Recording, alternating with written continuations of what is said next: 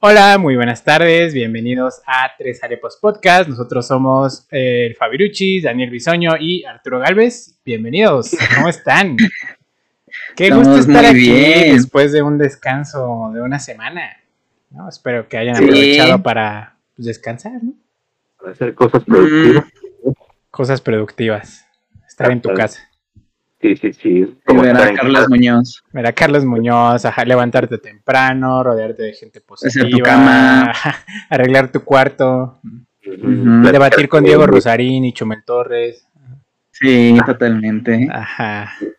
Los días tempranito el pulso de la República, por supuesto. Qué gusto estar aquí. Hoy vamos a tener un episodio eh, especial porque es una request de la audiencia, en este caso Susana Pedrosa, CEO de Interlatencias, nos pidió que habláramos de Total Recall. La original de 1990, me parece, sí, con Arnold, sí, 1990, ¿De los, con Arnold. los 90? Ajá, de, así. Pensé que era de los 80. No, ese sí de los 90, con el go- ex gobernador de California, Arno- Arnold Schwarzenegger. Schwarzenegger. Pero bueno, ya saben que vamos a tener primero nuestra sección de lo que vimos en la semana, bueno, en este caso dos semanas. Y cuéntanos, Arturo, ¿qué viste estas dos semanas? ¿O qué jugaste o qué leíste? Porque, Para empezar, vi una película de 2021. órale, eh, una- Qué moderno. Qué, qué- qué extraño. Este, una película que salió en Netflix, ella es coreana, se llama La Octava Noche. Y es una película de suspenso, de, dicen que de terror, pero yo digo que no, no da mello.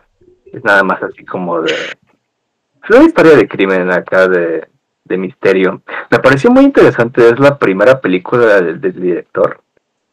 Es ópera prima, ¿cómo se llama? Ajá, es ópera prima, el director es Kim Tae-young. Este, Conocidísimo. Sí, sí, sí, conocidísimo. Sos director. grosera, pues es su primera peli. La primera del señor. eres, eres la empresa pidiendo experiencia así, saliendo luego, luego de la universidad. Qué grosero Pero que tal eres. si ya había hecho antes un documental o una serie o algo. ¿sabes? Ah, bueno, eso sí. Estoy seguro, es nada más vi que era su ópera prima. Todo lo que vi en mi investigación de cinco minutos. suena bonita la palabra, ¿no? Ópera prima. Me pareció una película muy interesante. Este, porque es una historia que está basada en una leyenda budista que habla de, de cómo Buda venció a un demonio sacándole los ojos. Así bien bonito el asunto. ¿Con cuchara o los- cómo? Ajá, no, con las manitas. Como en cómo hacerse millonario. Con los- con Esas escenas me traumaron. No la he visto. ¿No las has visto? Ah, No. pues. Yo tampoco. Y se, por- se supone que los ojitos eran lo- la fuente de poder del demonio, ¿no? Entonces los separó. Y así lejos, lejos, no te dicen dónde, nomás te dicen que muy, muy lejos, ¿no? Y los ojitos nunca se deben de juntar, porque si se juntan el demonio regresa y va a valer más todo. Esa es básicamente la trama de la película. Y entonces los dos protagonistas son dos monjes que uno es exorcista y Wow. Su trabajo pues es evitar que, que el demonio regrese, ¿no? Y uno de los protagonistas hizo un voto de silencio y está chavito y el otro es como el monje más experimentado que ya ha visto El que rookie. ya está harto de la o vida. sea, es el exorcista Ah, ya es exorcista y pues ya ha visto mucha mierda y este y tiene un pasado trágico y por eso parece que ya está todo amargado, ¿no? Entonces, este, pues es una historia este de misterio así acá porque se supone que el demonio para trasladarse tiene que ir poseyendo gente para sí, para trasladarse hacia Ah, es Carnage. Ajá, sí, algo así. Y entonces este, pues, tienen que ir así, este, se abre una investigación policial acá de qué pasó con esta gente. Que de repente empezó a actuar muy raro y decidió desayunarse a su perro. cosas así, ¿no? Entonces parece, es una película extraña.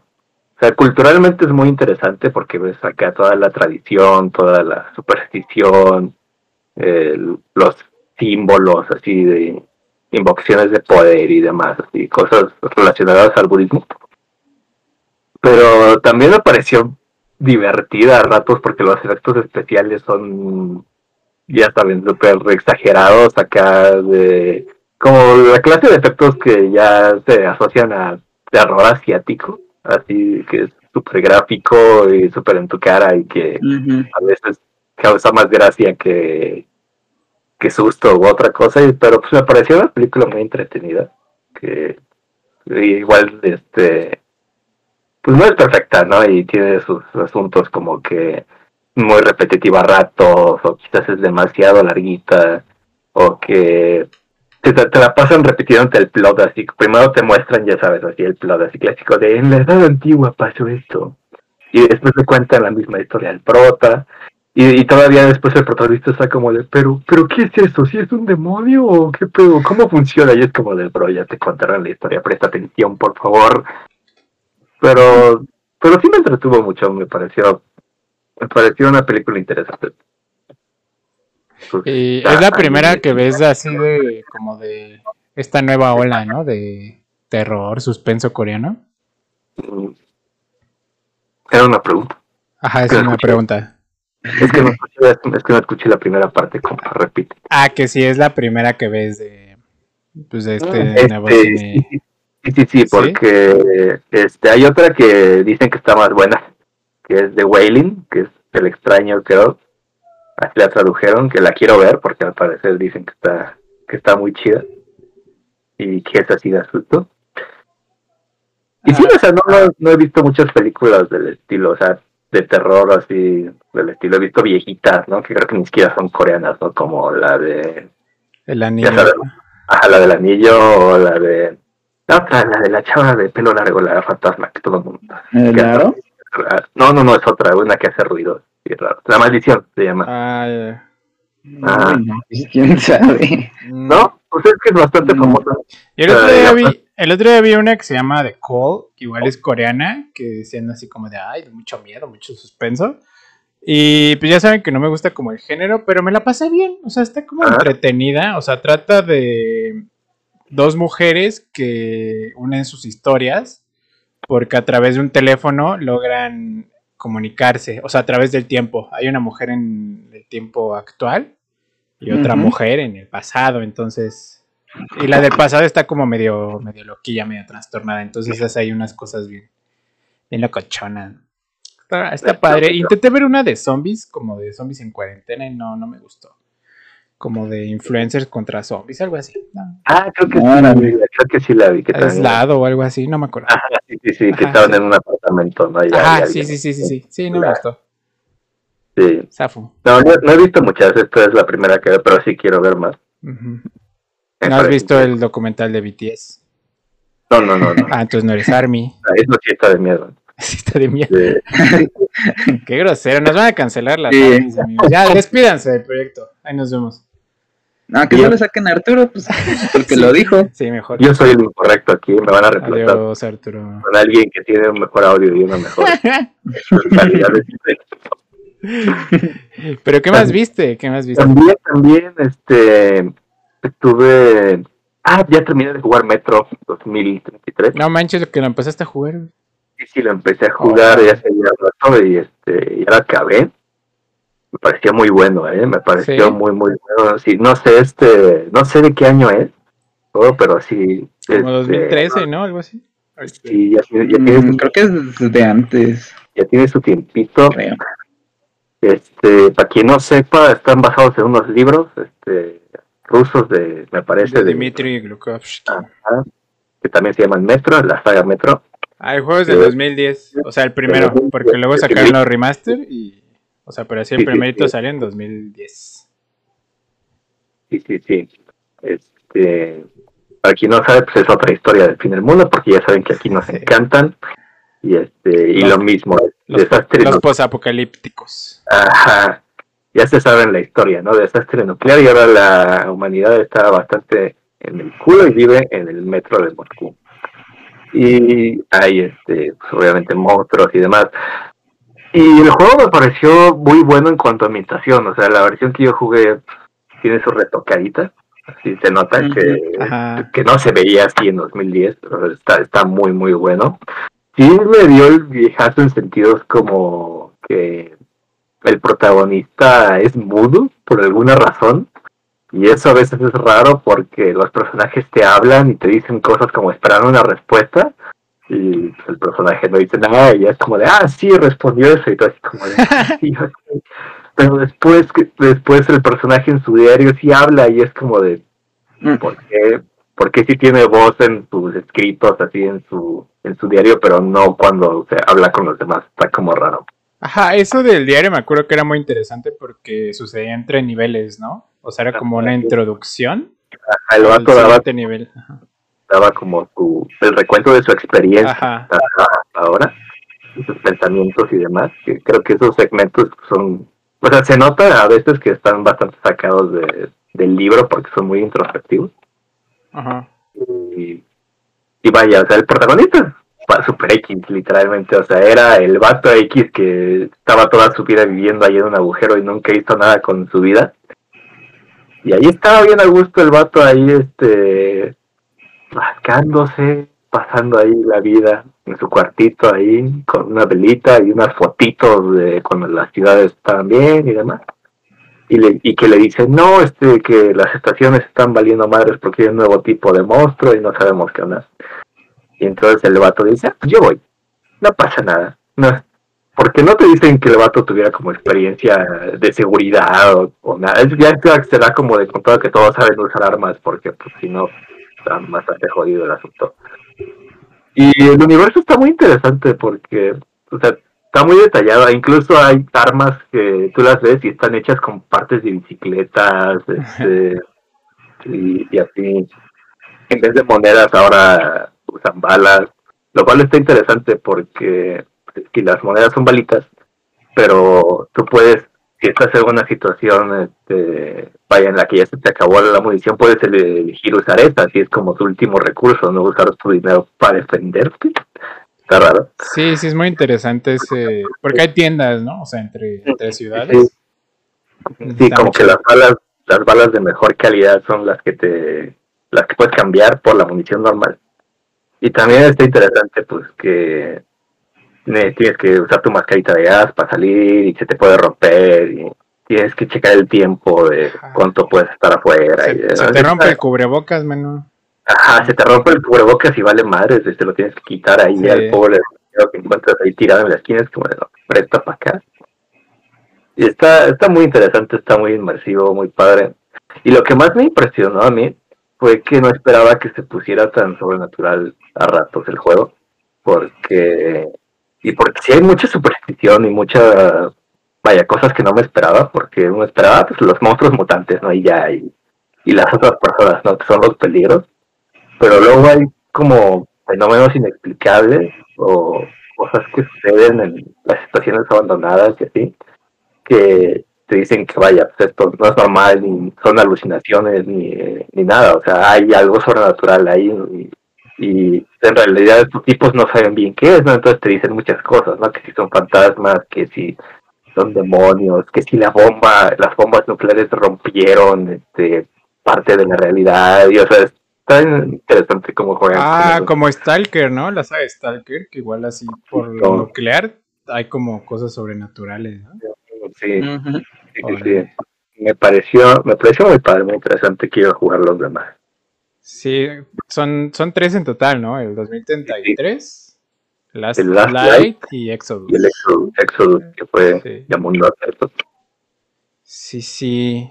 Son, son juegos muy buenos. Yo dejé el uno, no me acuerdo por qué. Pero me estaba gustando, me estaba gustando. Ah. Me acuerdo que los monstruos me, me dieron mello.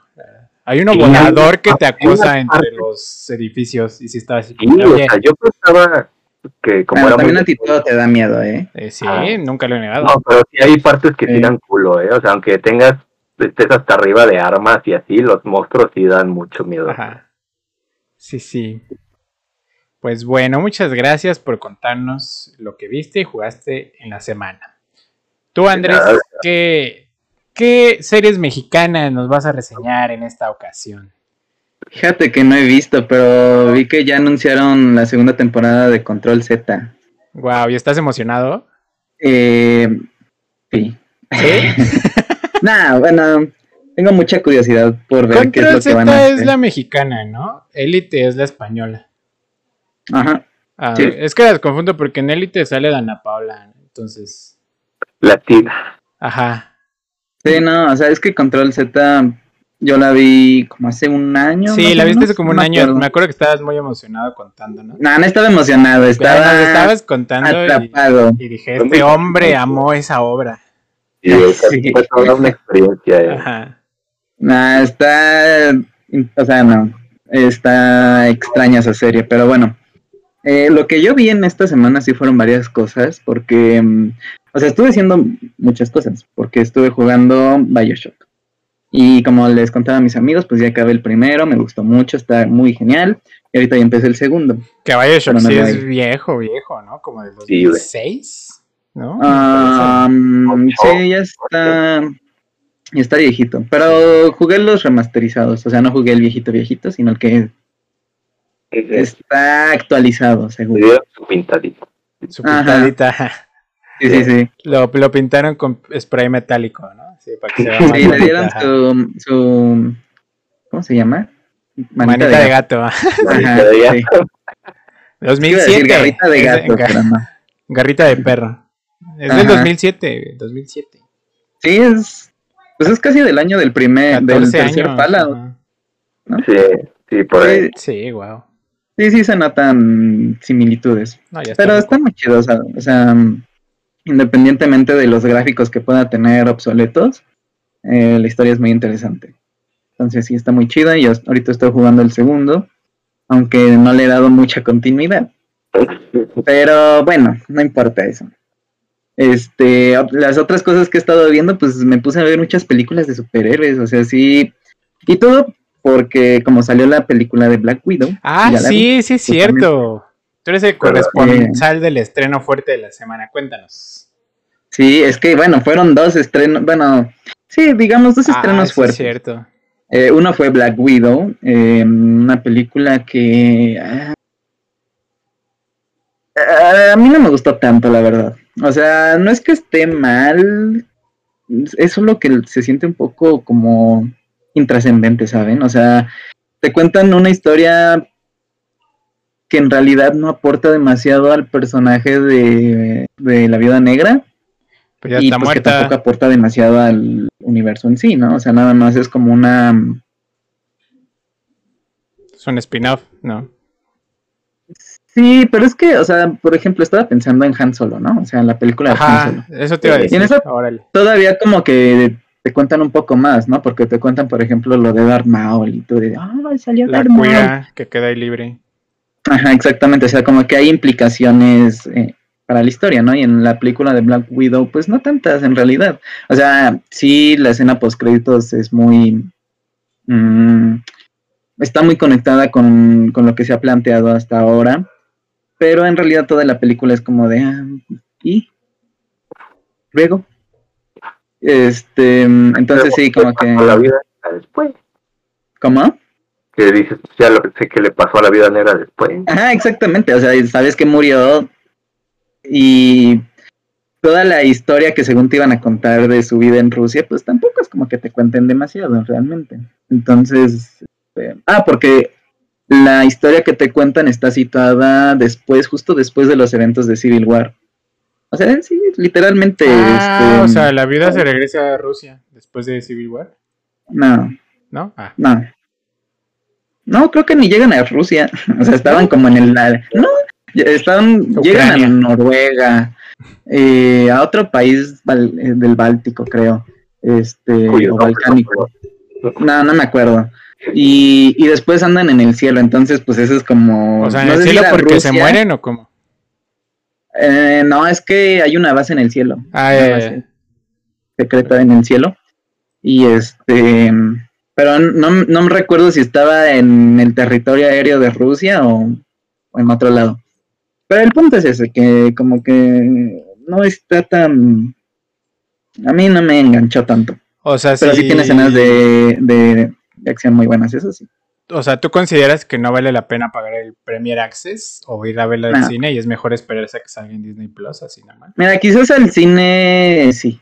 Quizás al cine sí. Pero por la experiencia el de ir cine, al cine. menos te estás comiendo tus... Ajá, exactamente, por la experiencia. Ajá. Pero pagar algo extra en Disney Plus, yo diría. Es que son no. 330 no sé. varos. No más. Sí, no, no, no, no, no. Es un... O, Está muy sí, caro. no. la neta. Sí, mejor vete al cine y con ese mismo Ajá. dinero, pues al menos te alcanza para un chocolate, ¿no? Entonces, pues.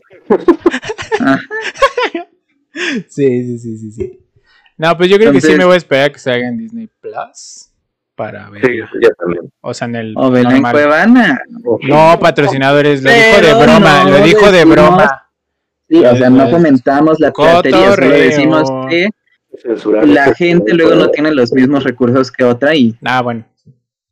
así es la Que, vida. que es una Este- gran época para la piratería, ¿no? Porque antes estos estrenos, para que estuvieran en el puesto así de, de las películas piratas, pues Era eran así grabados. grabando. ajá, pero ahorita Sí. ya es directo, así digital, HD. Sí, Sí, sí, sí, sí, sí. Sí. Sí, yo sí llegué a ver, a ver una película así, dije, ma, "No, yo también. Sí pasaba el señor enfrente de la, Sí, sí. de la pantalla. Dije, pues. Ajá, Sí. o me acuerdo que yo vi la de Harry Potter 2 así, la tenía así pirata grabada del cine y había un vato con su con un- una cremallera subiéndola y bajándosela y sonaba bien feo. Ajá. Y era toda una sí. experiencia esas películas, Sí, ahora es una Este, gran época para la piratería, la verdad. Sí. totalmente. Ojalá, ojalá algún día no la salga, fomentamos, no la fomentamos. así alguien que queme nuestros podcasts y los ponga así. Recopilación de los mejores momentos de los tres Alepos. Creo que ese día me voy a sentir realizado.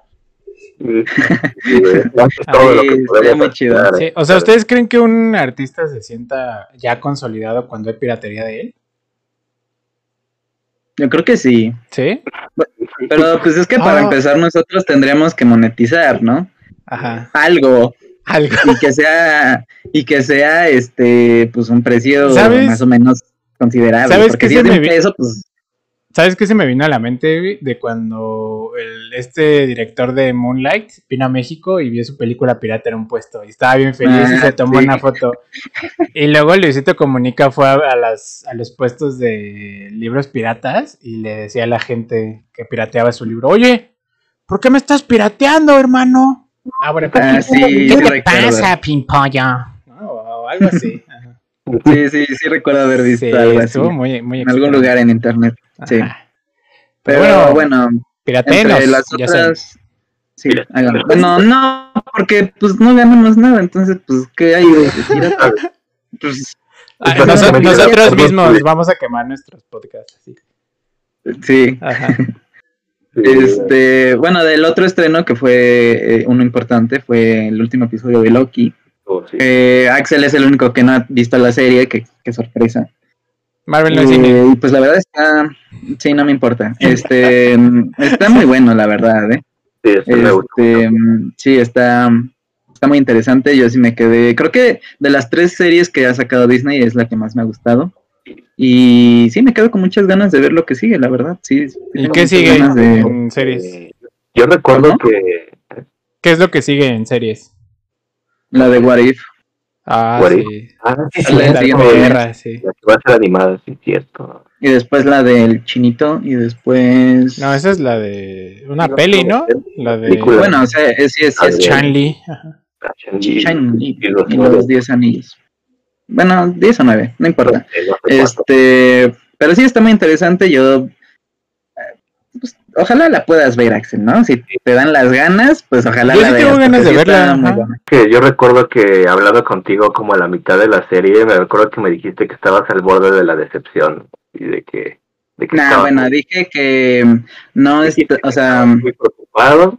no, no, que- no, no, no, no, tampoco dije que me Ah. preocupaba y que no podía dormir por el final de la serie, no, yo Pues lo, no, lo que dije no, fue que eh, me tenía intrigado que era lo que iba a aparecer en el último episodio, porque dije, ay, pues no creo que vaya a salir el personaje porque este no sé, o sea, yo esperaba que saliera en una película más grande, ¿no? Que de hecho va a salir en la de Ant-Man. Este, y dije, no, pues mira, con tal de que no hagan su tontera de que es un ser X el que está ahí, ya con Yo recuerdo que, que me habías dicho que los el plot twist de WandaVision y hasta ahora cuando estábamos hablando de ese momento los plot twists de aquí estaban chafones. Y yo estaba No así es como- cierto, no es cierto. De, de Loki, no, a mí sí me gustaron Yo los lo- que, yo iba saliendo.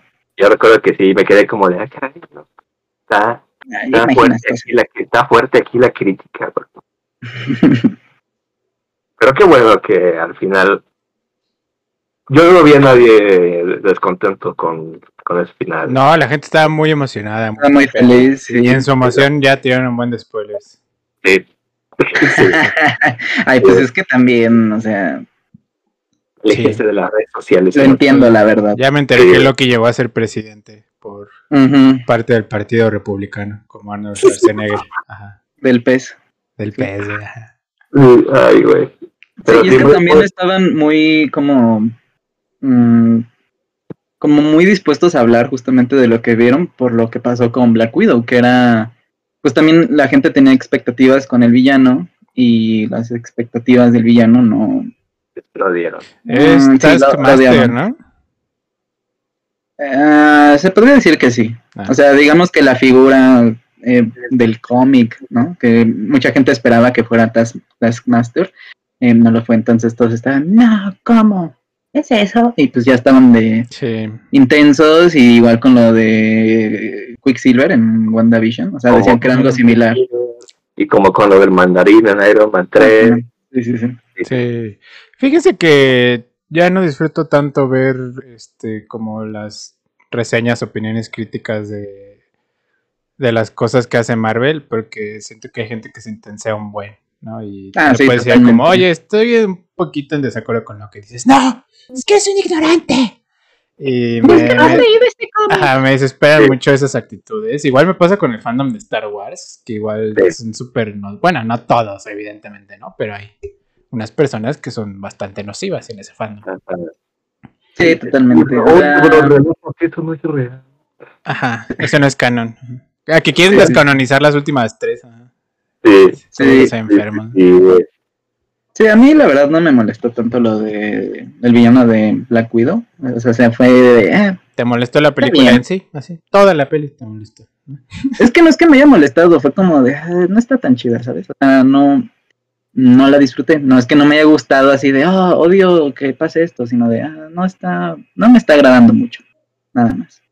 Bueno, Este, y ya de la otra cosa que les quería hablar era de un documental que he estado hablando mucho en privado con mis amigos cuando jugamos en las noches, que se llama, bueno, en inglés es Immigration Nation y en español Nación Inmigrante. Y este está en Netflix. Es una miniserie, o sea, está creo que etiquetada como miniserie, no como documental. Em, son seis o siete episodios, no recuerdo, no son muchos, pero sí, pues sí tienen su duración, vaya. Y pues es un tema muy interesante el de la inmigración porque mm, el- la miniserie documental se centra en lo que está pasando o lo que pasaba en en la administración Trump, en los tiempos de la administración Trump eh, con los migrantes en Estados Unidos. Y te explican, te ponen en, digamos, en primer plano eh, a una agencia que se llama ICE, por sus siglas en inglés, este, que es la encargada de hacer las deportaciones, de hacer todo este, em, digamos, ir a buscar a los inmigrantes, em, hacerles todo el proceso burocrático y, y deportarlos. Y es muy interesante porque luego te das cuenta que la deshumanización de todo el proceso se debe a, a la burocracia, al sistema buro- burocrático, eh, porque lo que se les pide a luego las agencias, a los agentes, es que por día o por semana o incluso por mes tienen que dar ciertas cifras de rendimiento. O sea, es decir, para en una semana tú tienes que agarrar registrados y tener registrados a 100 inmigrantes, por ejemplo, ¿no?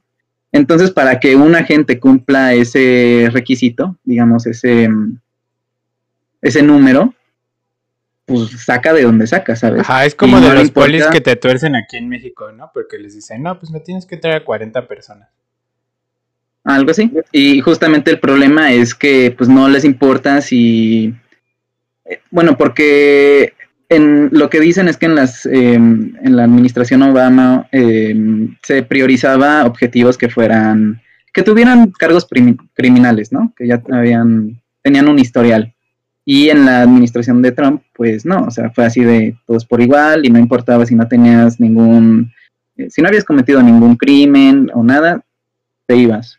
Y es muy triste también ver cómo luego los mismos agentes del ICE, que son muy, o sea, la institución en sí, en sí es muy mm, odiada en muchos sectores de Estados Unidos, no, no están de acuerdo con lo que hicieron o con lo que hacían, este, pero muchos de estos agentes luego sí se muestran muy, pues como en su rol, ¿sabes? En su papel de decir, pues es que es la ley, tengo que cumplirla, ¿no? Que se entiende. Pero también como que se separan totalmente de, pues de que están tratando con humanos.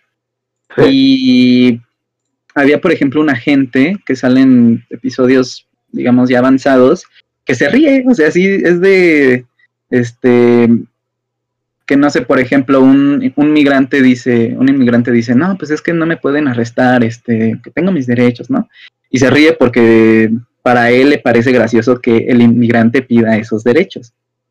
Y se ríe en frente de la cámara, ¿eh? O sea, no lo, no lo disimula. Y hay muchas historias muy interesantes dentro de todo este contexto de inmigración, porque justo les comentaba a mis amigos, a este Axel y a Arturo, que había el caso de un marín eh, que fue deportado por ser de ascendencia hispana. Este, entonces, pues, fue todo un calvario para él eh, que lo deportaran, evidentemente, porque pues él fue marín, ¿no? O sea, fue, sirvió para, para, Estados Unidos y él decía, pues es que yo estaba dispuesto a dar mi vida por la libertad de ellos. Y a fin de cuentas lo sacan y lo que él busca hacer, pues es retomar su vida, ¿no? Le quitaron los papeles y pues él regresa de inmigrante sin papeles, eh, siempre con el miedo de no poder, bueno, de ser capturado en algún momento. Y pues lo que él quiere también es conseguir el perdón de una recién electa gobernadora de Nuevo México, que pues no lo recibe el día que, su primer día de como gobernadora, el Marín se presentó allá en Nuevo México al, digamos, al edificio de gobierno. Al Palacio Municipal, ¿no? Al Palacio Municipal, y la gobernadora no lo recibió, dijo que estaba, salió la secretaria y le dijo, no, pues no puede porque está muy ocupada, venga otro día, gasita.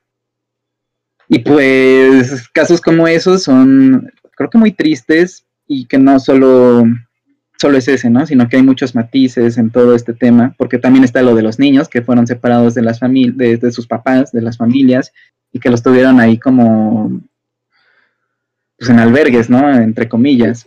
¿Sale de lo Entonces, de las jaulas o...? Uh -huh, sí. Ah, wow. sí. Sí, sí, sí, sí. Y pues también te pasan los pues de viva voz, ¿no? ¿Cómo fue la experiencia de ciertos padres que les quitaron a los hijos? Um, y pues sí, es un documental muy interesante. Yo estoy muy interesado, todavía muy feliz, o sea, feliz de que, eh, pues de que este tema sea abordado, ¿no? También, porque luego aquí en México no, creo que no hay un, no se aborda tanto, ¿no? Ajá, creemos no, que la no inmigración es como un problema menor, ¿no? Como que Ajá, vemos sí, a Estados Unidos y sí decimos como, wow, esa sí es la Immigration Ajá. Nation. No, aparte decimos casi como que es, es su problema, ¿no? A veces. Y pues la verdad es que no, o sea, digo, sí tiene mucho que ver Estados Unidos en el problema de la inmigración, pero pues también los gobiernos de cada país de los inmigrantes pues tienen mucha responsabilidad, que en el caso de México creo que pues no ha solucionado en nada. ¿Estás atacando al actual gobierno? Eh, te van a sacar, te van a sacar. o sea, ya. Sí. Arturo lo van a matar las Army y a ti te, va a matar, te van a matar los de la 4T. Voy a hacer este podcast yo solo, amigos. Mídense en sus palabras, por favor. Wow. Yo, yo, solo estoy diciendo que no se ha hecho lo suficiente, pero que todavía se puede hacer lo suficiente para al menos mejorar algo. Este. Sí. Pero sí, es, es, es, muy interesante este documental miniserie. Y pues ojalá le den una revisada porque pues es relativamente actual. O sea, es de una. de hace que. Dos el años, año pasado, de, ¿no? Pues sí, o sea. El año pasado. Sí, todavía estaba fuerte el problema el año pasado en las noticias. Bueno, sí, fuerte. O sea, hace, hace unos meses está la, la vicepresidenta. Kamala Harris yendo a Centroamérica, ¿no? Porque el año pasado cuando fue cuando se hizo noticia lo de los niños y las familias y estaba así en, en primera plana, ¿no? Así. Ujú, Sí, sí, sí. Sí, fíjate Sí, que se estrenó el- justo hace un año, julio del 2020. Sí, sí, sí, está muy interesante. Véanlo, si no lo han visto. Sí, yo tengo un pues, buen de ganas de verlo.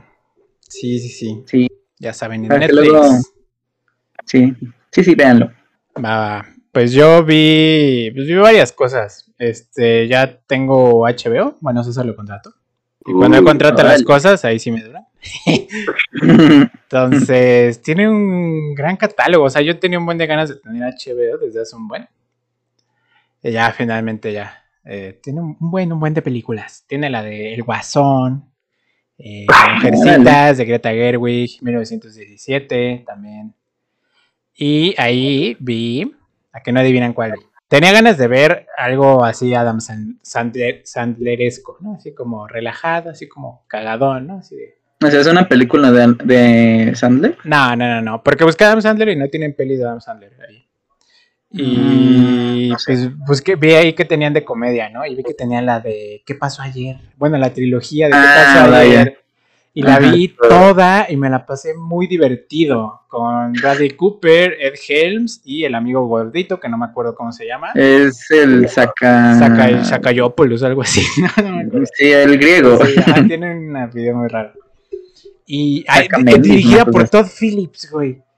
Ah, sí, sí, es verdad. Ajá, es o verdad. sea, sí me quedé así de no manches que este hombre hizo también Joker.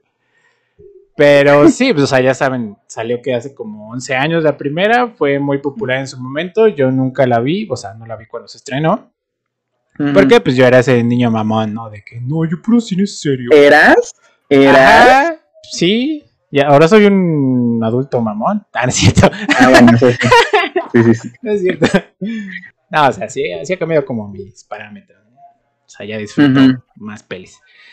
Y es muy divertida. em, creo que la mejor es la 1 porque los personajes no son tan, no sé, como tan odiosos. O sea, como que conforme va escalando, o sea, van avanzando las películas, los personajes van mostrando, ¿no? Este, lados desagradables de sí. ¿no? En especial el griego ese, que seguramente, es- o sea, sí, estaba escrito para ser pues choqueante, ¿no? Como molesto. A veces funciona como recurso cómico, a veces para caracterizarlo como alguien molesto. Y me, me pareció, pues sí, bastante divertida, ya lo dije, la, la recomiendo bastante, está en HBO. Eh, también la recomiendo para ver así con tu familia, si todos son adultos. O sea, porque si hay como niños por ahí, no, no las vean, para nada. Sí. Eh, es una película dinámica también, o sea, suceden como, siempre están sucediendo cosas, ¿no? Es como golpe tras golpe, tras golpe, tras golpe, tras golpe. Ujú. Y pues, se te pasa el tiempo muy rápido viéndola. Y bueno, o sea, si te gusta este género como de la comedia. Porque si no te gusta, pues.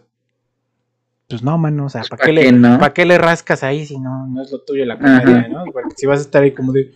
Me parece muy inverosímil que haya una jirafa dentro de un carro. Entonces, Sí.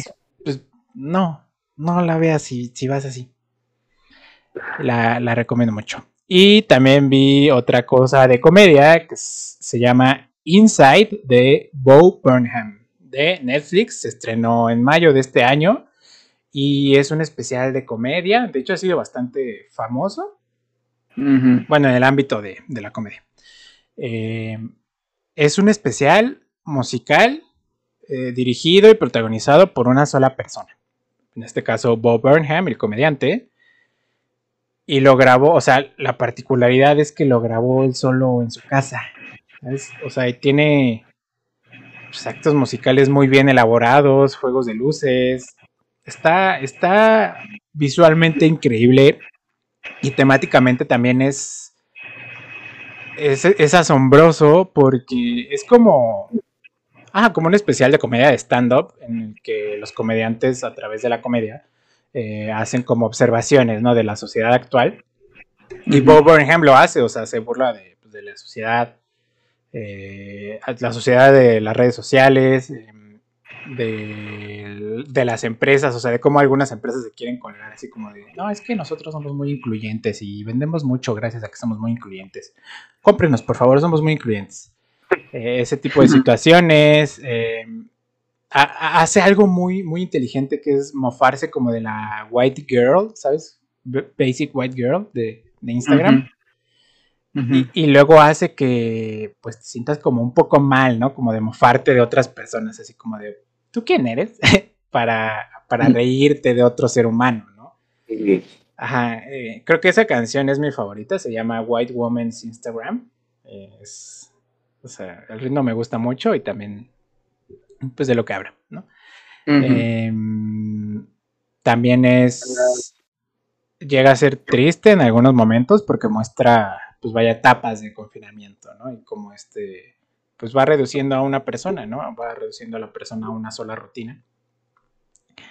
Es, es bastante interesante y me, me gustó muchísimo. Dura una hora con 30 minutos. Em, si, si no te gustan los musicales, mm, no los ves. No lo ves.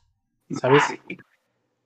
Pero si te gusta la comedia, sí, velo. O Y sea, y más, y más la ¿no? comedia. Soporta Si te gusta. Bob Burnham, sí, vela. ¿no? Em, es más como comedia de crítica social, un poco. Está- si te gusta como esa onda, pues sí, sí, vela. Porque también habla del- de la culpa del blanco, ¿no? Y cómo luego los blancos en su culpa dicen, ah, yo quiero ser el protagonista de todos los movimientos sociales. Miren, me soy muy woke. Está, está bastante divertido también eso. Entonces, sí, yo, yo la recomiendo bastante. Si tienen tiempo, ¿no? También de verla. Una hora 30 Ah, bien. minutos en Netflix. Y les quiero platicar rápida- rápidamente que ahorita que estamos grabando esto, está sucediendo el Festival de Cannes 2021. Y pues ya saben, ¿no? Salen muchas películas y eh, como dicen los medios, ¿no? México la está rompiendo. Ah, no es cierto, pero se están proyectando dos películas en la sección de una cierta mirada que eh, compiten por el premio de una cierta mirada. Eh, premio que ganó Michel Franco en el 2011 con Después de Lucía y unos años atrás Yorgos Lantimos con Canino. Pero bueno, en este caso se están proyectando dos películas. La primera y una de las más, creo que la más, que, de la que más ha hablado en los medios es la de La Civil, que es una... Mm. Se trata de una historia basada en un hecho real en el que a una mujer le secuestran su hija, entonces ella tiene que buscar justicia por mano propia. Es una producción, es una coproducción, es que está grabada en México, pero la, la directora es rumana y hay parte del equipo que son rumanos y belgas, entonces ahí es, es ahí una coproducción.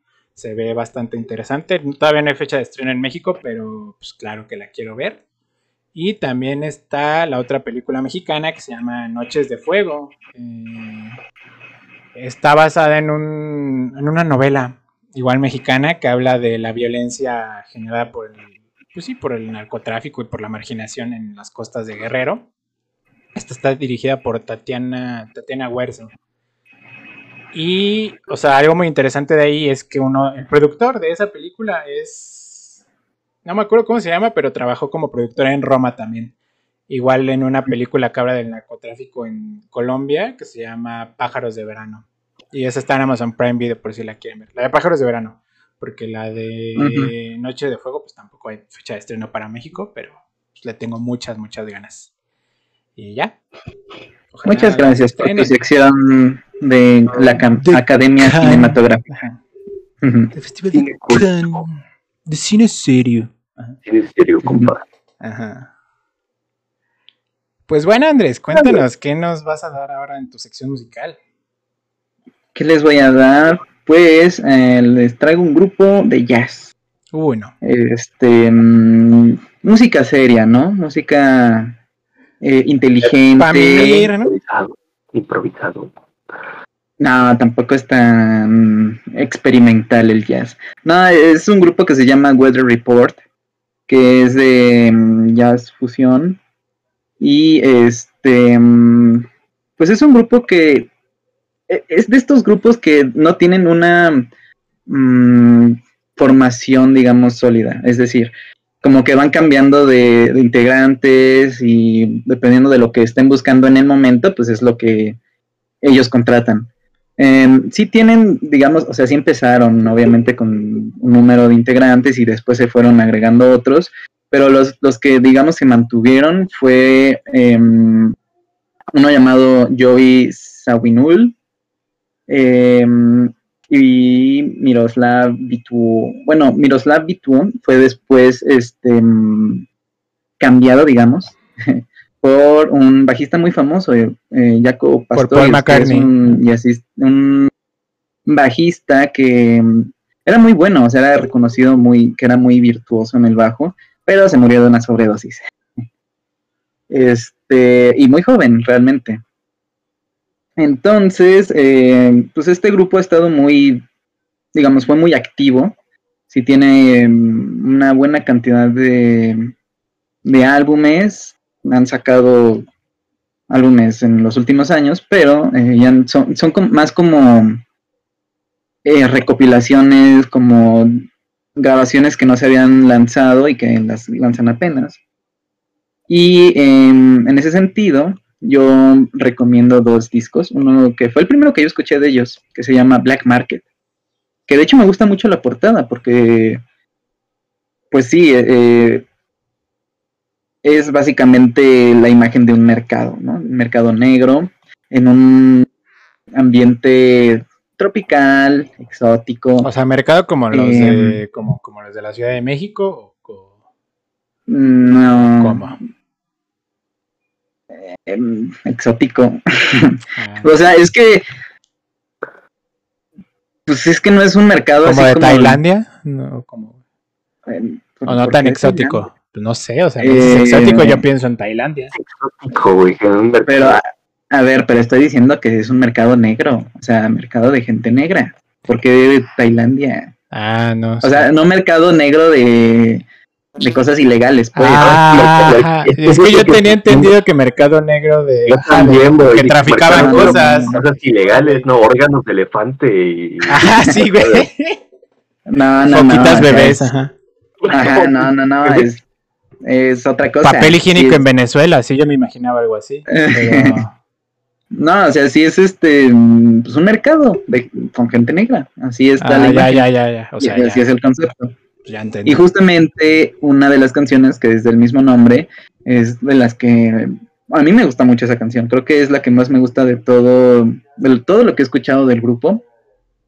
Y este, y pues ellos son, digamos que son muy característico de ellos es muy característico el sonido de los sintetizadores, porque es un poco funk también el sonido que llegan a tener.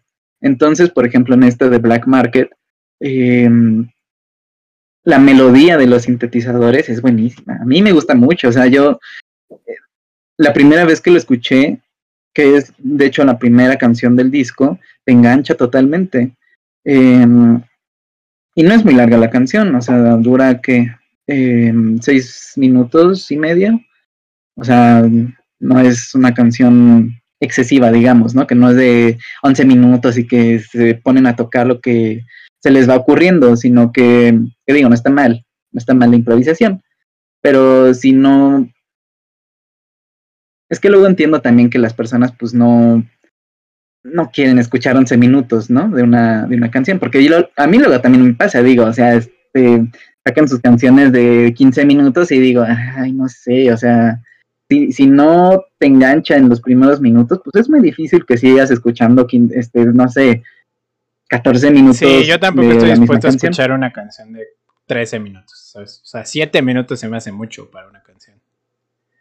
Exactamente, pero esta, aunque dure casi 7 minutos, digamos, em, creo que no se siente tan pesada sí es muy ágil, sí es muy, em, muy gentil, ¿sabes? O sea, no, no es tan teórica como un, un, free, un jazz free, así de que se ponen a hacer lo que quieren y que ya no entiendes a veces ni siquiera la idea de lo que están tocando.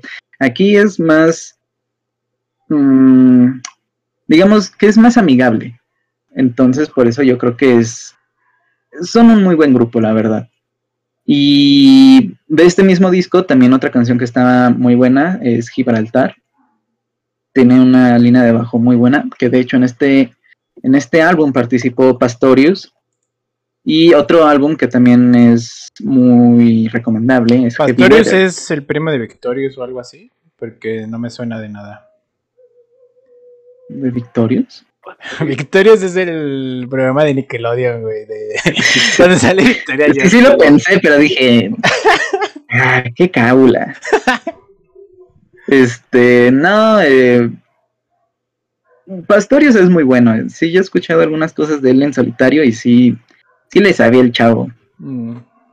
Este, pero bueno, del segundo disco, eh, otra canción que es muy buena es Beerland. Tiene también un, un- una parte de, de sintetizadores muy buena. Entonces, este, sí, de hecho, de este grupo fue de los últimos discos que compré en físico. O sea, de los que yo fui a Mix Up y dije, ah, yo quiero este disco, ¿no? Buscando específicamente un, disco de ellos. Y este, y sí lo conseguí, sí, sorpresivamente todavía tenían eh, un disco de ellos. eh, déjenme ver cuál es, porque ya no me acuerdo. O sea, sí fue. Yo estaba en la prepa. Se llama Mr. Gone el disco. Sí, sí, sí. Y bueno, creo que no les tengo que contar nada más por ahora, pero les recomiendo mucho el, eh, el grupo en general, pero estos álbumes en particular, eh, creo que son muy buenos para, pues para que se acerquen al grupo. Muchas gracias Y, por tu pues- aporte de 1901, De las 70, me de los 70 Ajá. Cuando todavía existía Mix Up, man. Todavía existe, sorpresivamente. existe, Ya no viven. Me sorprende Ya no viven mucho de que sigas yendo a pero-. O sea, a mí sí me, Es que se ya me hace ya- algo bien de 2001, ¿sabes? Es que ya cambiaron completamente su estrategia. O sea, siento que si entras a un Mix Up va a estar a Green Day ahí tocando. güey. No, es que es que ya empezaron a vender que funcos y juguetes, incluso cómics. Ah, pues se tienen que Eh, remodelar, si no sí, se mueren. sí. ¿no? Obviamente todavía venden discos, pero pues ya no es. Y, imagínate los DVDs, o sea, pues, ya quién compra DVDs. Nadie. Pero bueno, sí, escuchen este grupo, estará en la playlist y pues nada más. Sí, Escuchen. síganos en Instagram, porque ahí ponemos la playlist. playlist, Arroba tres alepos. En todos lados. Arroba FM. y bueno, vamos ahora con el tema principal de la semana. Ya lo adelantamos en la introducción. Es Total Recall. En español, o sea, en español de México, en Latinoamérica, fue conocida como El Vengador del Futuro. Duro, güey. Qué nombre tan feo, eh, la verdad. Ajá, pero de la de 1990, porque en, do- en el 2012 sacaron un remake con Colin Farrell. Colin Sí Farrell. la, sí la vi, no me gustó. ¿Sí la viste? Eh, yo no la he visto. No Sí lo vi. Yo tampoco. Colin Farrell me Ah. gusta mucho como actor, pero no se me antoja ver el No, del futuro, la No, neta. tiene- la versión original tiene muchas cosas. Es más interesante. pues. Ajá. Es una película de 1990 dirigida por Paul Verhoeven, que fue el director de Robocop, la Robocop original, y Órale. también de Starship Troopers, una película de extraterrestres. Mm, sí la vi. ¿Sí la vieron? Sí, ese es otro. mm, Es que bueno, esta película está basada en un cuento y la de Starship Troopers es una novela, de- igual de ciencia ficción. Sí, sí, Entonces, sí, sí. sí, sí. Marines. También me gustaba mucho la de, ajá, de, de Marines en el espacio contra bichos. Me encantaba esa película. ¿no? Ujú. No sé por qué. Y, ajá, y siempre veía la versión de TV abierta que estaba censurada. Y yo me acuerdo que en la, tele, ajá, en la, en la, digo, en la casa, ya con mis abuelos, teníamos la versión de VHS, que obviamente no estaba censurada, y yo siempre la quería ver y no me dejaban, y yo no entendía por qué. Y yo así de, pero ¿por qué no me dejan verla? Y ya un día me, me la pusieron y pues vi, un- vi unas cosas que no debería de haber visto, ¿no? Para mi tierna edad. Y sí me quedé así de, ah, con razón no, no me dejaban verla. Sí, la de Total Recall también la vi en el 5 por primera vez o algo así. Y, y sí, estaba muy censurada. Ahorita Sí, que la vi, sí. me quedé de, ay cabrón. No, sí estaba, Sí. sí estaba denso el asunto, ¿eh? Pues era la época ¿no? en la que estaba. Sí, eh, como ya lo mencionó Andrés, está basada en un cuento de Philip K. Dick que se llama Podemos recordarlo todo por usted. Y bueno, ya vamos a empezar a hablar propiamente de la película Total Recall. Eh, ¿Les gustó a ustedes o, o no? Eh, Sí, o sea, yo no soporto a, Schwarzenegger. ¿No lo soportas? Mientras no sea en Terminator, que ahí sí le sale bien porque es bien plano y tiene que ser un robot. Este, en verdad aquí yo estaba así. O sea, ¿te gusta más como gobernador o, o como actor? Eh, como fisicoculturista, o sea, como meme de internet, ¿no?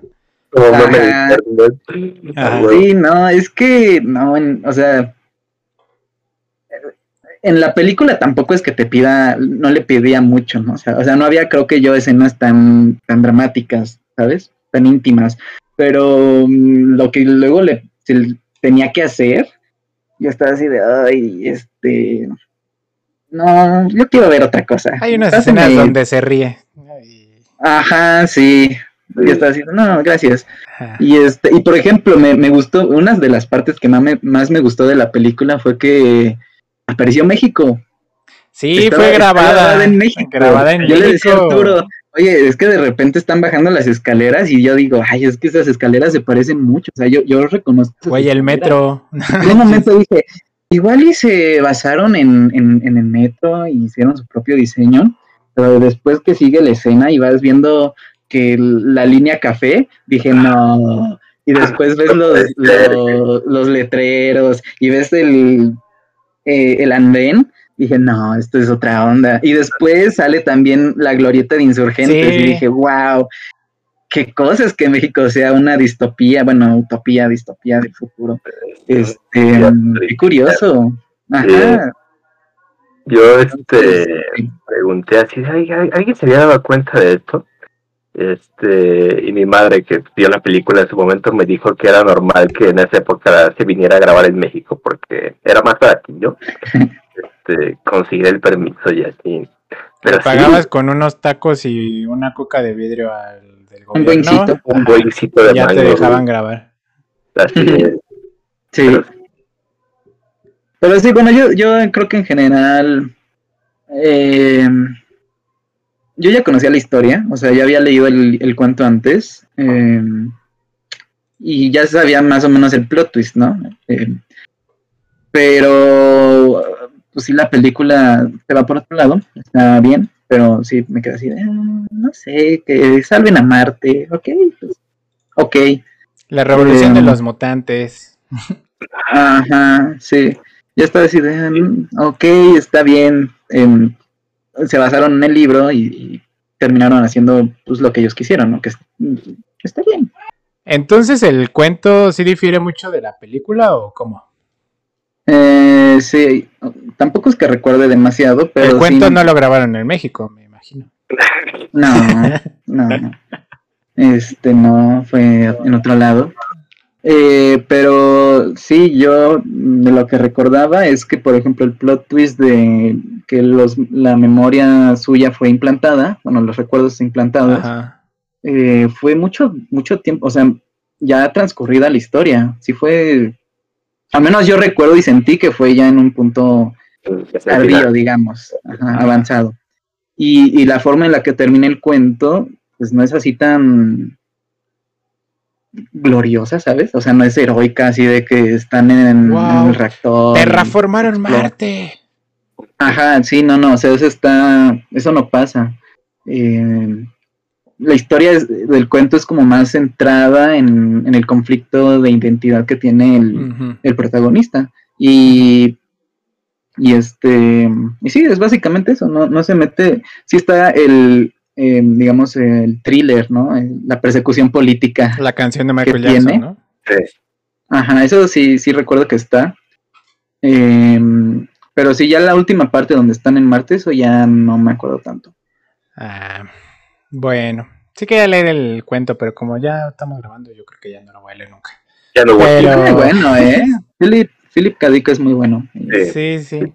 Eh, a mí sí me gustó mucho El Vengador del Futuro. Eh, cuando empezó dije, no manches, este, la propuso Arturo o qué onda.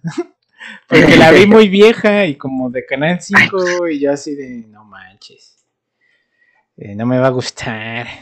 Pero conforme fue avanzando la historia me pareció muy, muy interesante. Es que la comparé mucho, ¿saben con qué? Con 12 monos. Creo que era como uno de los. sí, creo que era mi referente de, de esa Ah, el referente, el único referente que Ajá, tenía. y de ciencia ficción. Ajá. Ese era un- mi único hori- horizonte de expectativas. Y, y pues 12 monos no me gustó. Sí, en Pero- mejor que 12 monos. Ah, pues, Total Recall me gustó mucho. Primero ver a México ahí, ¿no?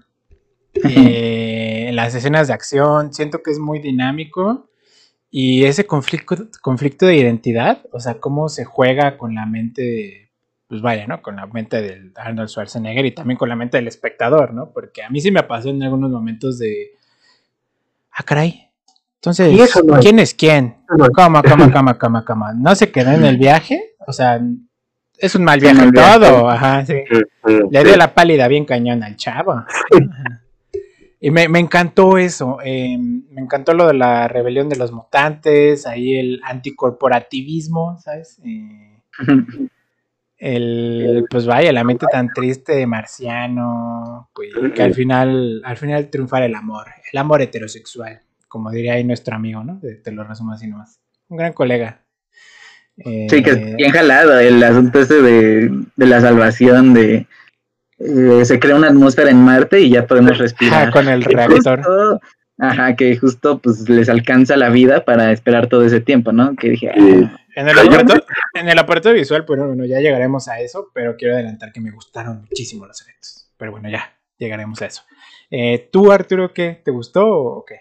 Ya lo había visto, digo, pero hace bastante tiempo, bastante. Entonces, Pues la medio recordaba, tú, mano. medio recordaba. Del estreno. sí. Este, vaya, se recordaba bastante parte de la trama. Eh, recordaba un poco lo de los mutantes, sobre todo cierta escena. Este, En el bar.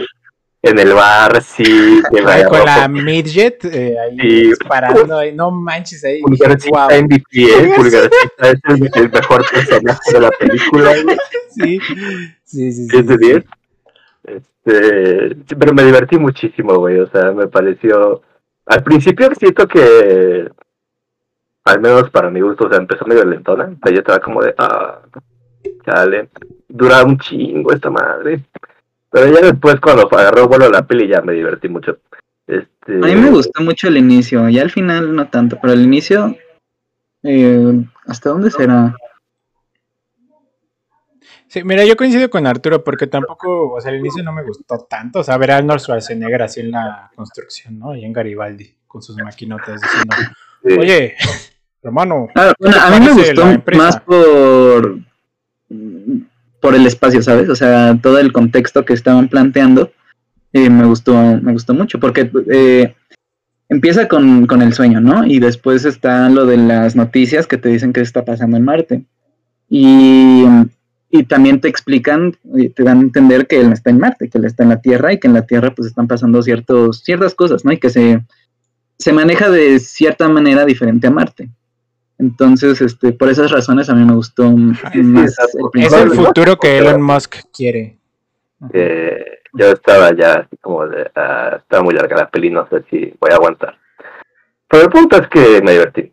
Y Dios mío, los efectos especiales, güey. O sea, voy a tener, neta, voy a tener pesadillas con ese taxista, Ah. El taxista está por siempre en mi subconsciente, güey, ahí para atormentarme. O sea, no, es una cosa, una cosa horrible. Hay algo muy interesante que es que esta fue de las últimas películas en usar los efectos especiales tradicionales en vez de CGI. Ujú, el CGI. Ahí, Ajá. sí, güey. Entonces, ese hecho, pues vaya, me parece increíble. Los efectos especiales me volaron la cabeza, ¿sabes? El, el bebé que le sale del pecho hacia el líder de la revolución, Sí, a- sí, al. Fidel Castro. Sí. de la- ajá.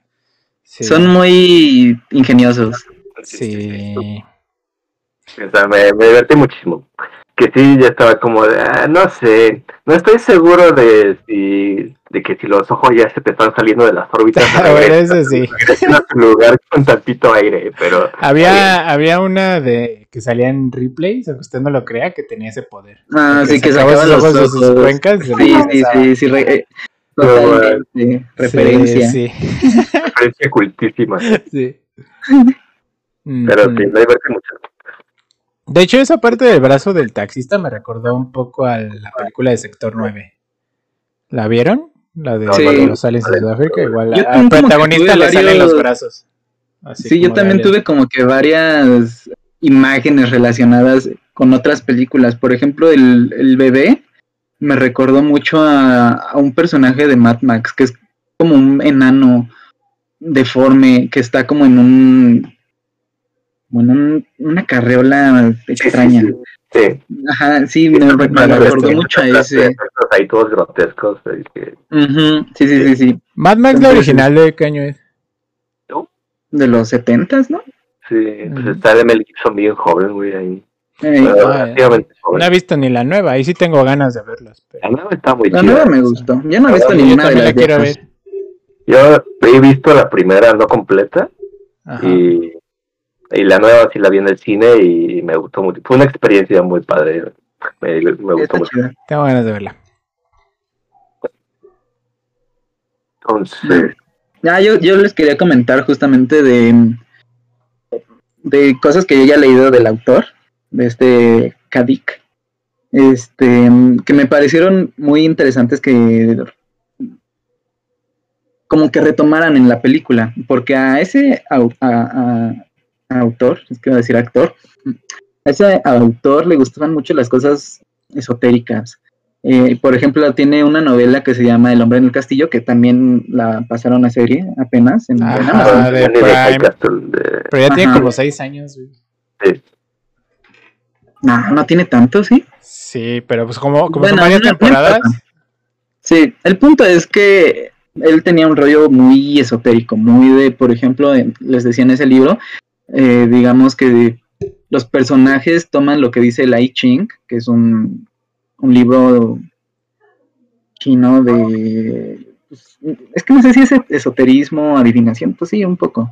Este, y los personajes toman lo que dice ese libro y lo, lo aplican en su vida, es decir, todas las acciones que ellos realizan eh, las hacen a partir de lo que dice el libro. Y muchas cosas así, por ejemplo, lo de los... El hecho de los mutantes en, en Marte tiene otro libro que se llama Los clanes de la luna alfana, que está muy bueno porque son mutantes que son mandados a la luna. Y es una especie como de asilo, ¿sabes? O sea, los tienen ahí como como desecho, los sacan de, de la tierra y los mandan ahí. Este. También le gusta mucho el rollo de lo psíquico, porque lo mencionaron también en la película. el- tanto el bebé como la divina, ¿no? Que se encuentra ahí en la calle del, del mercado. Bueno, no del mercado, del, del distrito. de la zona rosa de Marte, De la ¿sabes? zona La rosa. zona rosa extraña de Marte. Este, ese es otro aspecto que a él también le gustaba mucho. En un libro que se llama Doctor Blood Money, este, hay un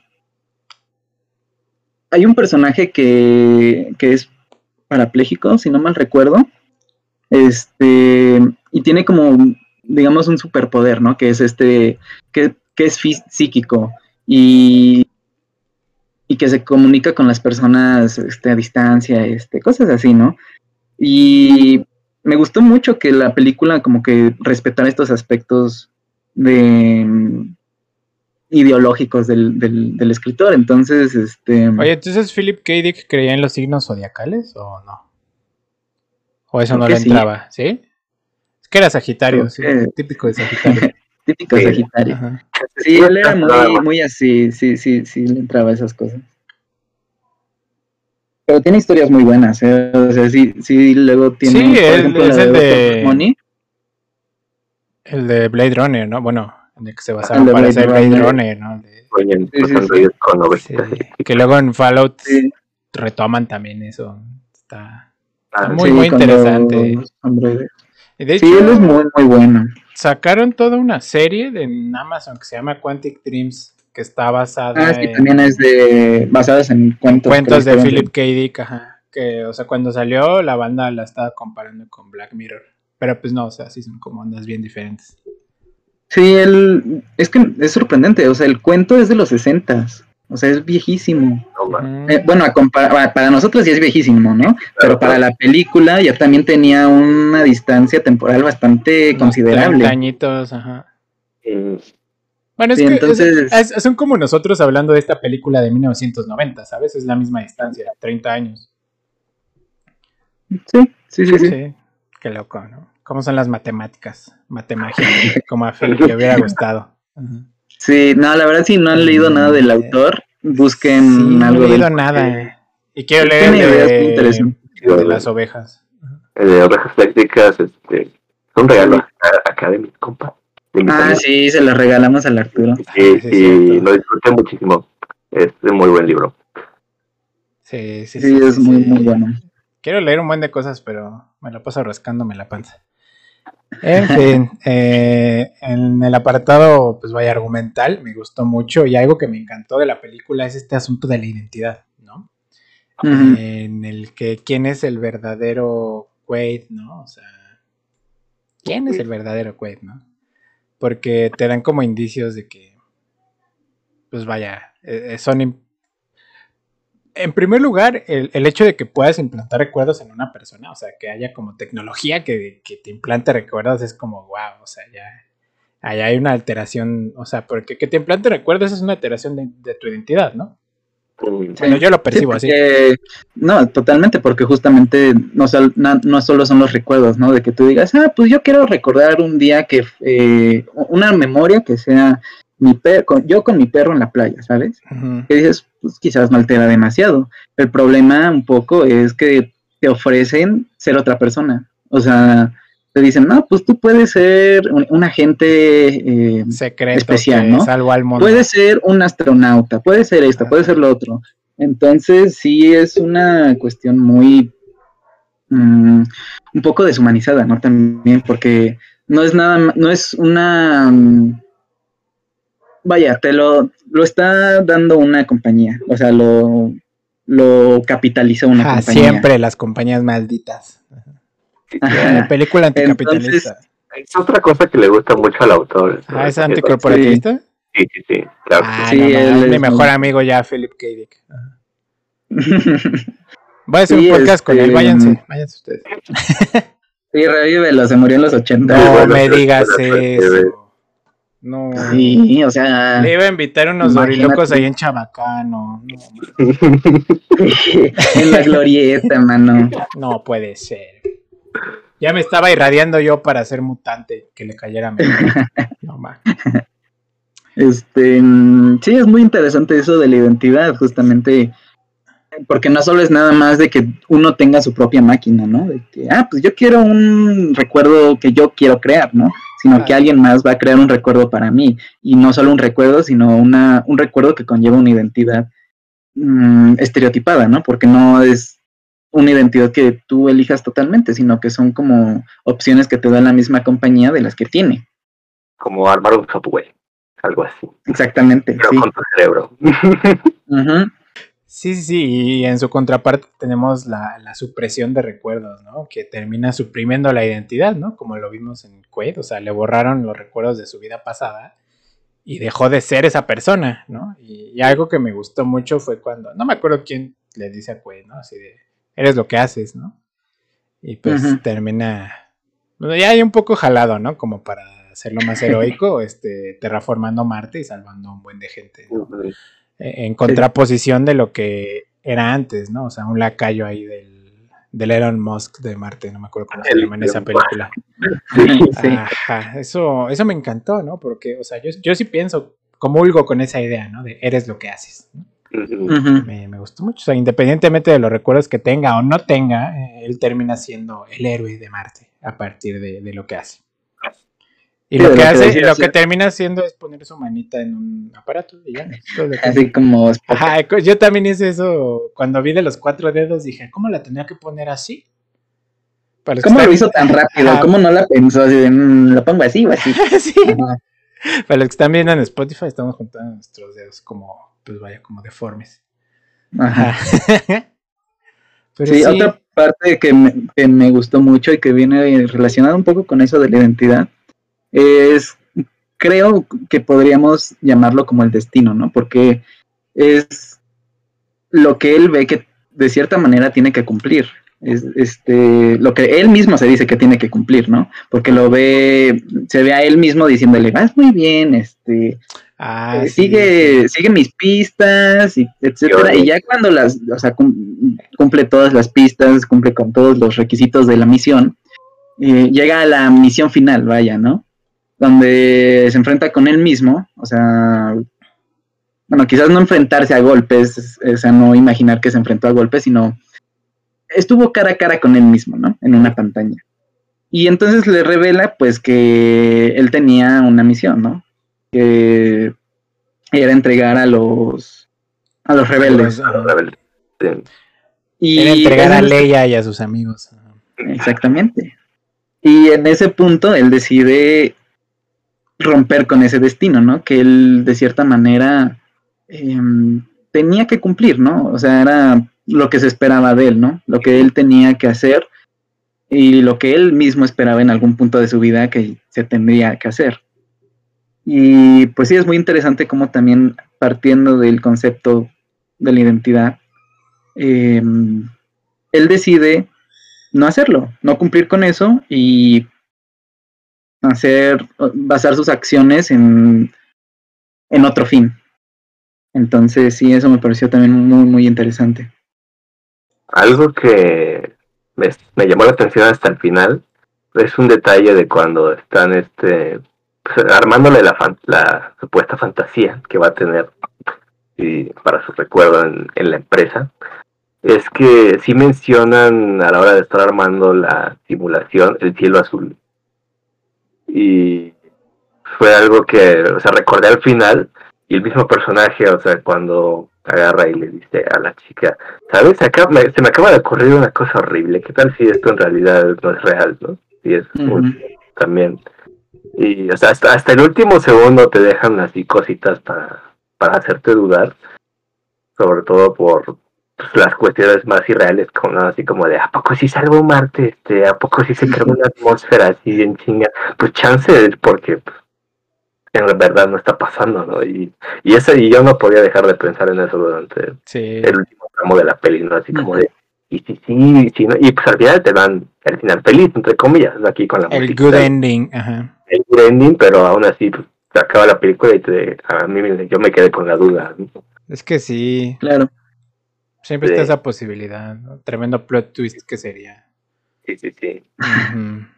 Es que es como un, cerra- un final entreabierto, ¿sabes? Porque, o sea, sí te plantean un final. Es que es un no- final cerrado, pero es abierto si estuviste poniendo atención a los detalles. Por eso, Sí. entreabierto. Ah, sí, sí, abierto. sí.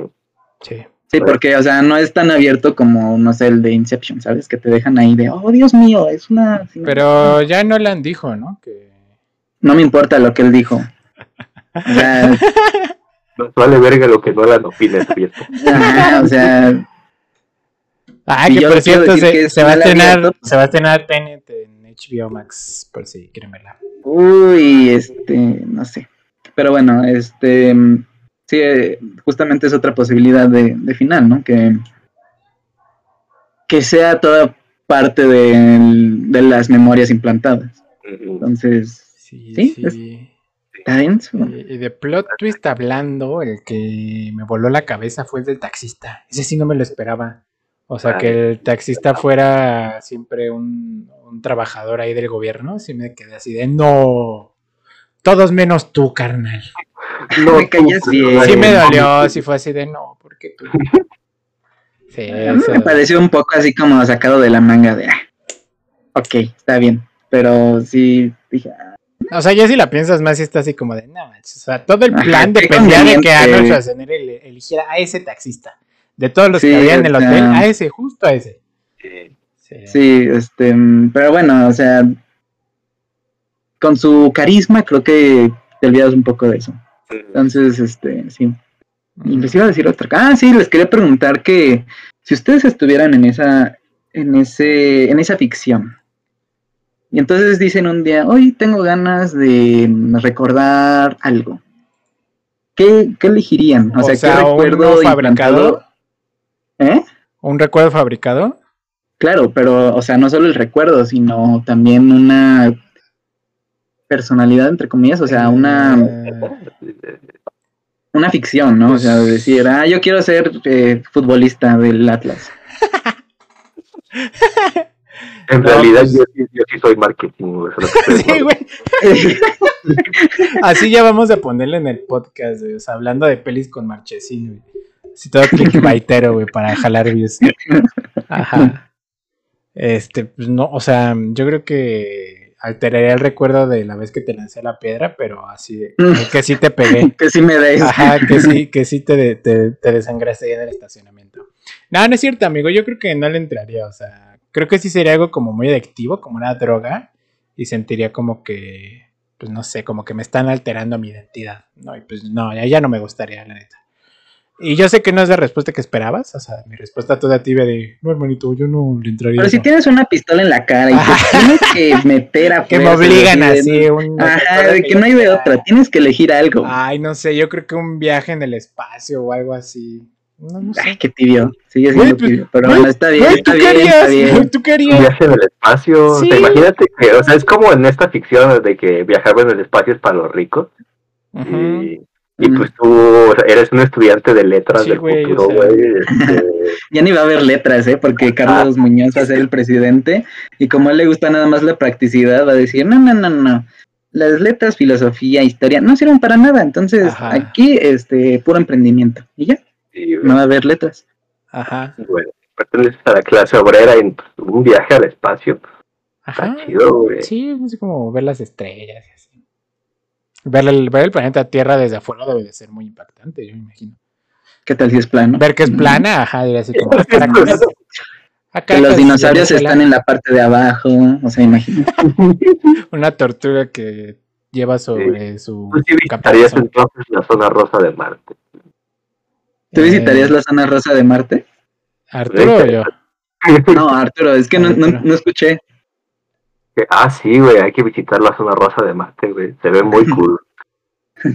Ajá, o sea que Sí, se me ocurren cosas así como locochones, ya sabes, pero me gustaría que fuera algo como verosímil, real, porque tener el recuerdo de algo que no es verosímil, o sea, así como de hablé con unos extraterrestres, ¿no? O algo así, pues es como, mano, Salve al no presidente. hay, salva al presidente. AMLO ganó las elecciones. ajá. ¿Qué tal que esto es la fantasía de AMLO? La Que sí ganó las elecciones. mames. ¿Qué hora Ah, banda? triste. No, man. Avísenos, por fin. Nosotros desbloqueamos el bad ending, güey. Vale, gorro. Ajá. Bueno, ¿Y tú, ¿ustedes Arturo? qué? Ajá. Ya, imagínate, güey. Tengo el recuerdo de que yo salvé a Colosio.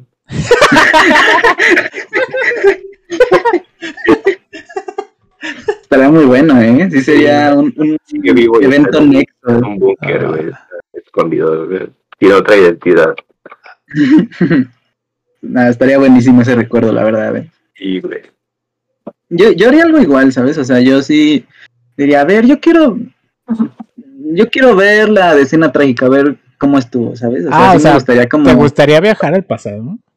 sí, sí, totalmente. Es que justo también pensaba en eso, pero no me gustaría porque así de, ¿cómo tengo este recuerdo de hace 200 años y tengo 20 años yo, ¿sabes?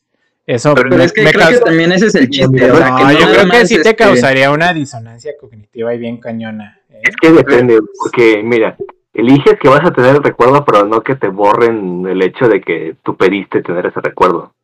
O sea, estás consciente de que es una fabricación, pero aún así lo recuerdas. Ah, o puedes elegir que te borren eso y que de, de cierta manera te acomoden las neuronas y digas, ah, es que eso tiene sentido, ¿sabes? O sea, ellos, ellos dijeron que iban a hacer un buen trabajo. Yo me entrego a, su- a sus manos y digo, ok, nada más hazme, hazme creíble que estuve con Moctezuma cuando llegó Cortés, ¿sabes? Suma ese no es que Que, que llevabas la cura, ¿no? Para la viruela. Ajá, sí, Ajá. sí, sí, sí. O sea, con eso me doy por satisfecho. Mm, pues sí. A mí no me latería, la neta. Pero pues ya es cuestión de cada quien. O sea, porque si fuera así, pues me gustaría mucho irme así de vaquero, ¿no? Ah, Eh, de la Ah. fiebre del oro, la fiebre del oro, ¿no? Ajá. Ajá. O, o también, o sea, un recuerdo que me gustaría mucho sería como haber tenido una vida en el campo, ¿sabes? Como Eso- eso es trabajando así. ¿eh? Así de Ajá, que, eso no, sí me gustaría los también. revolucionarios, ¿no? Y te queman los cultivos. No, tampoco, o sea, algo bonito, eh, por eso es recuerdo fabricado, o sea. si quiero algo así me pongo a imaginar y ya, ¿no? O sea, Eh, no sé si. que, que es muy interesante, ¿no? También como hasta qué punto nuestros recuerdos están alterados por nuestra imaginación, ¿no? Porque al final de cuentas todo transcurre aquí en la mente. ¿no?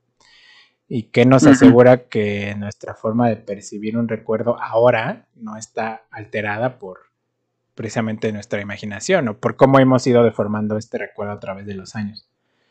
Eso. Yo creo que mucho, sí, sí se, sí se modifican un montón los Sí, recuerdos. Sí, debe de ser, no sé. Porque a veces ya hasta como que se borran partes, ¿sabes? O sea, Ajá. yo puedo recordar lo que hice en la mañana, o sea, todo el trayecto que hice de mi casa a una plaza, ¿no? Sí. Pero, y quizás recordando algunos rostros de personas que me parecieron curiosas. Pero el siguiente Uh, te día. ya- gustaron, bien coqueto. Ajá, sí, también. Pero ya en un mes, en un año, o sea, ese recuerdo, a menos de que tenga características quizás muy, muy específicas que me hagan recordar un poco más o menos cómo era una persona, por ejemplo, eh, lo demás se va a ver como, como borrado, o sea, eh, como espacios en, en blanco o en negro que no voy a saber cómo, cómo fueron en realidad. Como Y quizás yo los puedo reconstruir, ¿no? Decir, ah, pues es que el metrobús era verde. Ok, pues sí. Ah, me imagino, ¿no? Sí, que era ver. Ajá. Sí, y sabes sí. qué otra cosa estaría muy interesante, que por ejemplo digas, ah, yo quiero un recuerdo de un basado en un libro en específico. O sea, de que digas, no, pues este. Yo, yo viví la guerra de. recordar el la juego guerra de. Troya. Ajá. Estar ahí con Aquiles y ayudándole En la a horchata Ikea, a Héctor. Ajá, sí. O en una serie, en una película, decir, no, yo estuve con Schwarzenegger en Terminator. Pero Ya siento sé, que ya sería como otro concepto, ¿no? Porque No sé, güey, pero yo No voy a, lo sé. Voy a cambiar el final de Juego de Tronos, me voy a recordar otra cosa. Sí, siento que O ya sea, igual como y- otro concepto, ¿no? Sí, pues, Mm, es más avanzado, ¿eh? porque aquí lo que hacían era hacer como experiencia prefabricada. así, este, o sea, no son muy específicos Ah, al respecto, ¿no? Pero como que había un set limitado de opciones. Ajá, de una playa, ¿no? Viaje a Marte, sí. Bueno, así tú ya los estás videojuegos. diciendo como, no, cuando yo, yo quiero un recuerdo de cuando era el mecánico de alas X de Star Wars, ¿no? Y ahí, y la arreglé Eso la nave a muy Luke cool, eso estaría muy cool. Ajá. O sea, es como los videojuegos, han eh, pasaron de ser do- un- dos palitos y una pelotita Ajá. que ahora puedo jugar en realidad virtual. Sí, sí. Pues de eso trata Ready Player One también. Que libro muy Ah, bueno. sí. Bien, no, me gusta mucho. Sí, sí, sí. Pues sí, bueno, ¿tienen algo más que mencionar antes de que. Em, cerremos? No, no, nada, es bueno. Este, este último me pareció un buen ejercicio de reflexión sobre la memoria. Me, pues me parece muy interesante este asunto, pero siento que es un tema psicológico, ¿no? O filosófico incluso, ¿no? No sé. Psiquiátrico, ¿no? No sé. No sé cómo funciona la mente humana. De locos, académicos, aburridos. No, no es cierto. está bien, bien ese rollo ahí.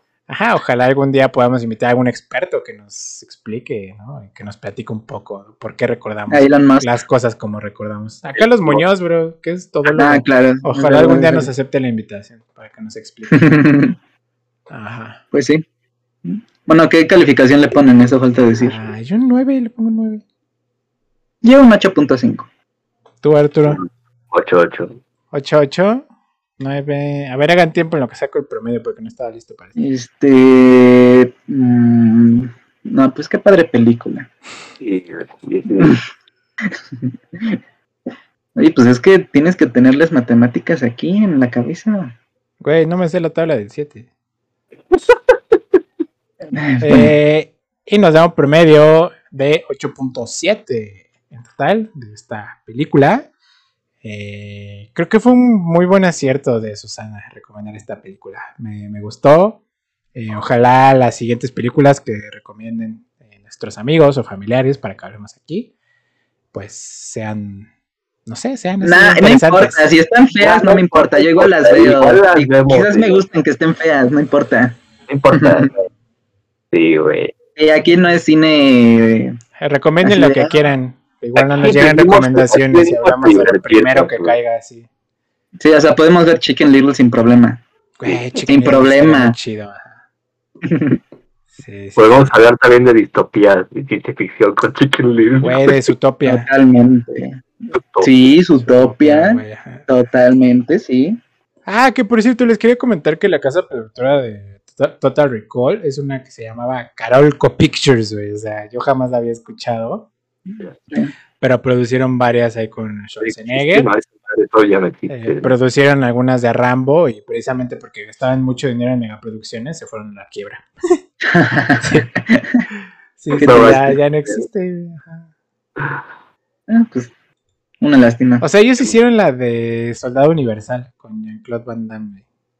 Ah, Es sí, igual es así que un es, churrillo. de- es de que es como de todas esas películas, ¿no? Que salen en el 5, Ajá, que salen ajá, como en los ajá. sábados en la tarde, que Como- dices, ah, Como, no tengo ganas de ver guerra en el espacio. como que Carol antes de quebrar le cedió todos sus derechos a Televisa, ¿no? Así de, Sí. tomen ya, ya, Sí, sí, sí. cinco pesos Vente, todo. vente.